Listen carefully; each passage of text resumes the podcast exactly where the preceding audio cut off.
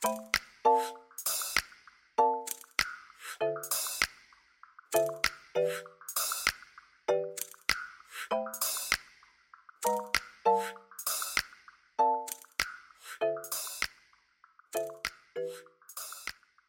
家好，又到了阿万阿芳诊疗室的时间，我是阿发，我是阿万。那我们今天呢采访的主题就是机器人也可以帮你做复健哦。那呃，今天呢邀请到的大来宾受访者是我们张万方医院的张尧顺物理治疗师。Hello，嗨，大家好，我是张尧顺物理治疗师。好，欢迎您。那我想请教一下，呃，物理治疗师就是机器人整合附件的治疗是指什么啊？你想说可能一般的听众会不太了解这一块。哦，目前来讲呢，哈，我们都是在临床上目前比较推出了机器人整合附件，就是机器人在现在的这个治疗当中扮演的一个比较重要的角色哈，因为现在大家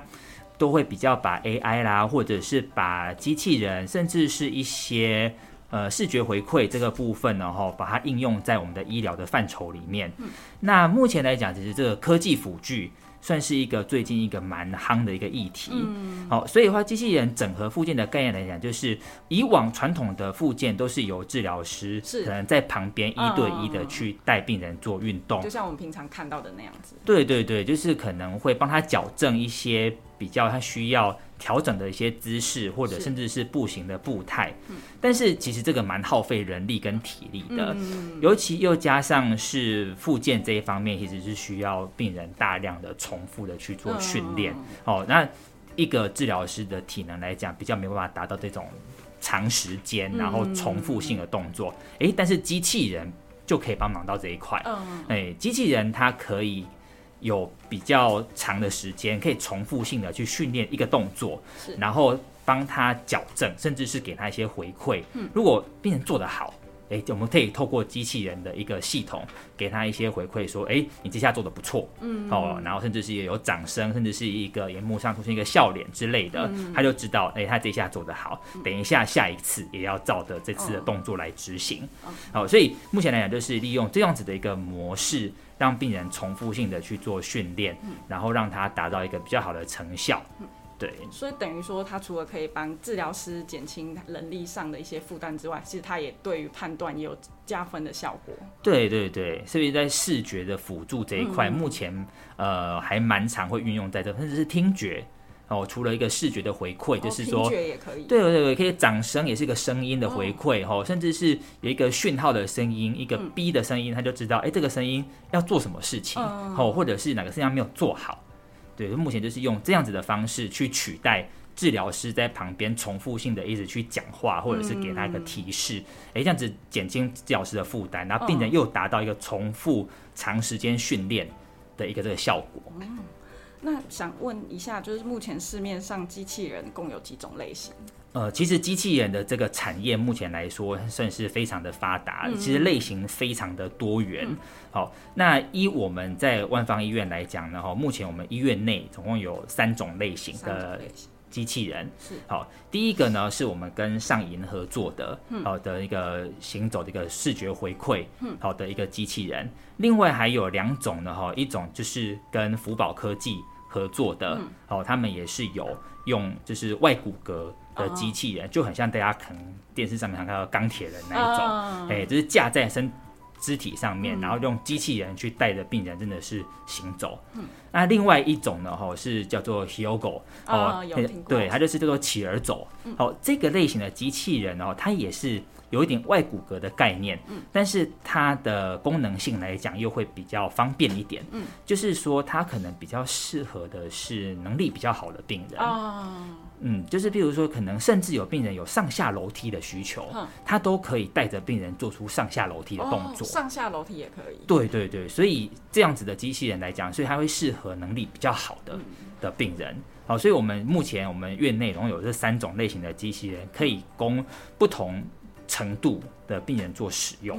那第一种类的机器人是呃什么样的人适合使用？好，上银的这个机器人，然后它是属于它的机型是比较大台，而且是比较、呃占地比较大的一个机器人。但是相对来讲，因为它辅助会比较多，嗯嗯，它的稳定性比较好，所以基本上它的病人功能比较差的状况的病人，其实都可以使用。嗯，哎，譬如说很多病人不一定是中风或者是脊髓损伤，甚至是一些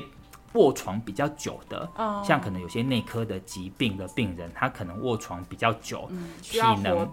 对体能方面有比较差，所以他可能需要搭配。就是早期的活动，嗯，但是早期的活动，因为病人可能力气比较没那么够，那治疗师可能有些是，呃，治疗师可能是女性，或者是体力比较没那么够，或病人会比较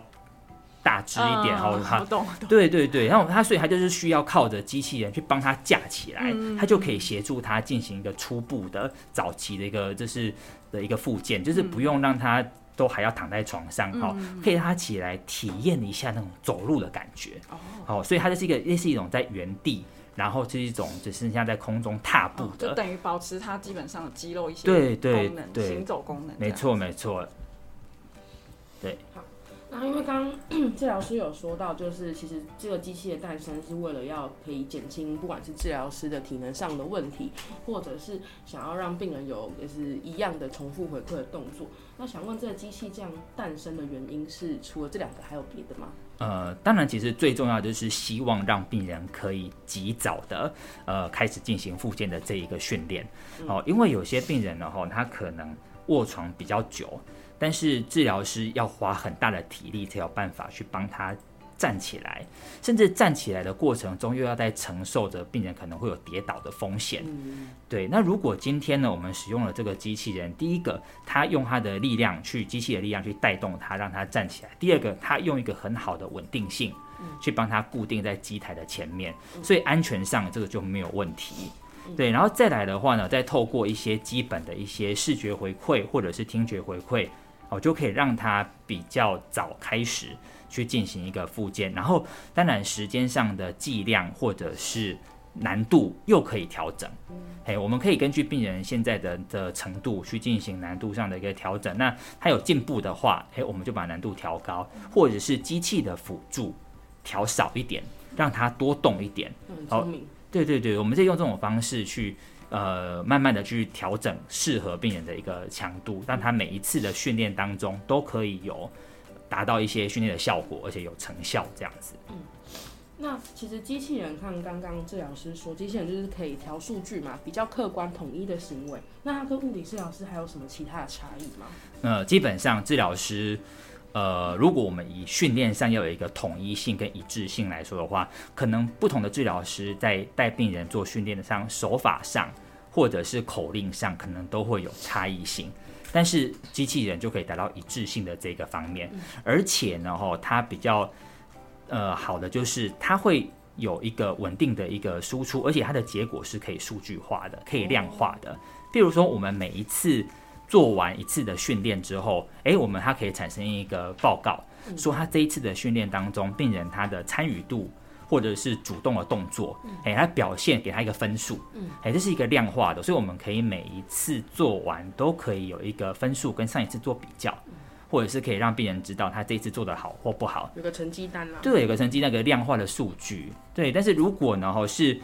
治疗师带的话，哎，可能就比较不会有这个问题。好，我们老师治疗师带，可能就是每一次只能跟口头上，哎，你这次有做的比上次好哦，哦，那你要再加油。所以大概上会有一个比较客观的一个数据上会呈现给家属或者是病人知道。